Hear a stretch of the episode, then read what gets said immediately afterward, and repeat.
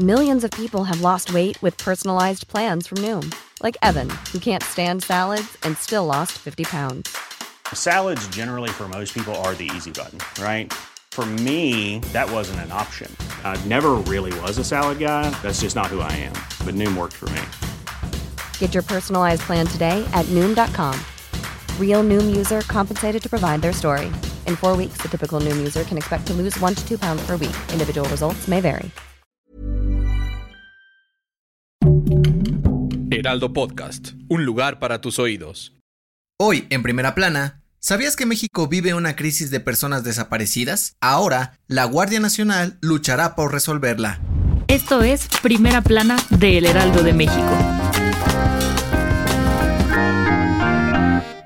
De acuerdo con el movimiento por nuestros desaparecidos, México vive una profunda crisis forense pues existen cerca de 52 mil personas fallecidas sin identificar y al menos 90 mil más que están desaparecidas. Es por ello que la Guardia Nacional redoblará esfuerzos y contribuirá para hacerle frente a este problema. La dependencia dio a conocer que van a contratar una base de datos que permita analizar a profundidad restos humanos para poder ayudar a resolver casos de la mano de autoridades judiciales. Este permite recolectar huesos, fluidos y objetos personales, tanto del fallecido como de sus familiares, para encontrar coincidencias que ayuden a identificar el cuerpo. En este sentido, el plan es capacitar al menos a 30 personas de la División Científica de la Guardia Nacional para que aprendan a usar el software y así puedan avanzar rápidamente en las investigaciones. También colaborarán con la Comisión Nacional de Búsqueda, quienes asignarán un presupuesto de 50 millones de pesos anuales para rentar equipo especializado y así luchar contra la desaparición de personas en México. Con información de Paris Salazar.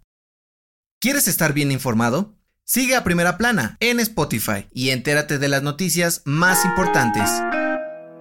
Este martes, el secretario de Relaciones Exteriores, Marcelo Ebrard, se presentó ante el Senado de la República y en su discurso comentó que, gracias a la política exterior que ha realizado el gobierno de AMLO, México es un país respetado por el resto del mundo. Dijo que una de las misiones más importantes que ha cumplido la 4T es mantener una buena relación con el presidente de Estados Unidos, Joe Biden, pues juntos han trabajado para la cooperación en materia de seguridad, economía y migración. En cuanto a la crisis migratoria que se vive en el país, el canciller dio a conocer que está en contra de las agresiones y violaciones a los derechos humanos que se han registrado en los últimos meses. Anunció que darán refugio a quienes lo soliciten y que esperan recibir solicitudes de unas 80 mil personas en los próximos días. También aprovechó el momento para destacar la labor del gobierno mexicano en la lucha contra la pandemia por COVID-19 y aseguró que seguirán trabajando para garantizar el acceso a las vacunas para toda la población. Con información de Misael Zavala.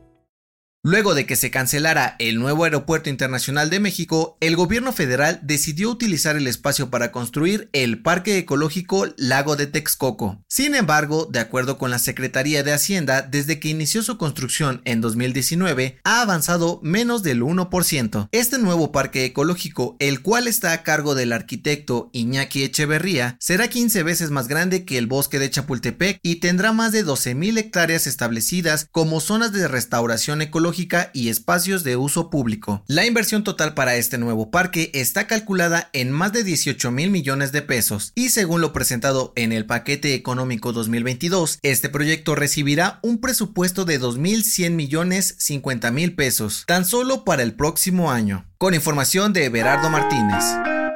En otras noticias, a través de sus redes sociales, Ricardo Anaya anunció que publicará una miniserie de cuatro capítulos para demostrar que las acusaciones de AMLO en su contra por recibir sobornos y estar involucrado en el caso Oderbrecht son falsas. En noticias internacionales, el primer ministro de Japón anunció que esta semana terminará el estado de emergencia sanitaria en la isla, luego de que los contagios y hospitalizaciones en todas las regiones del país bajaran en el último mes. Además, la Interpol emitió una ficha roja contra Laura Bozo para ser buscada en 195 países y detenerla por cometer un delito fiscal que rebasa los 12 millones de pesos. Se le acusa por vender un inmueble que estaba embargado por el SAT.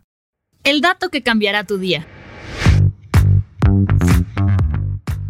Un día como hoy, pero de 1939, fue inaugurado el Palacio de Bellas Artes en la Ciudad de México. La obra inició en 1904 y estaba programada para terminarse en cuatro años. Sin embargo, tomó 30 para construirlo por completo. El teatro tiene un telón único en el mundo, el cual es de cristal, pesa 24 toneladas y fue hecho en Nueva York, con más de un millón de piezas que forman los volcanes Popocatépetl e Iztaccíhuatl. La obra estuvo a cargo de Luis C.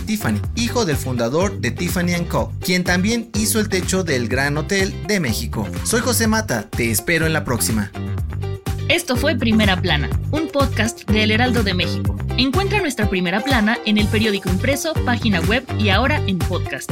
Síguenos en Instagram y TikTok como El Heraldo Podcast y en Facebook, Twitter y YouTube como El Heraldo de México. Hasta mañana.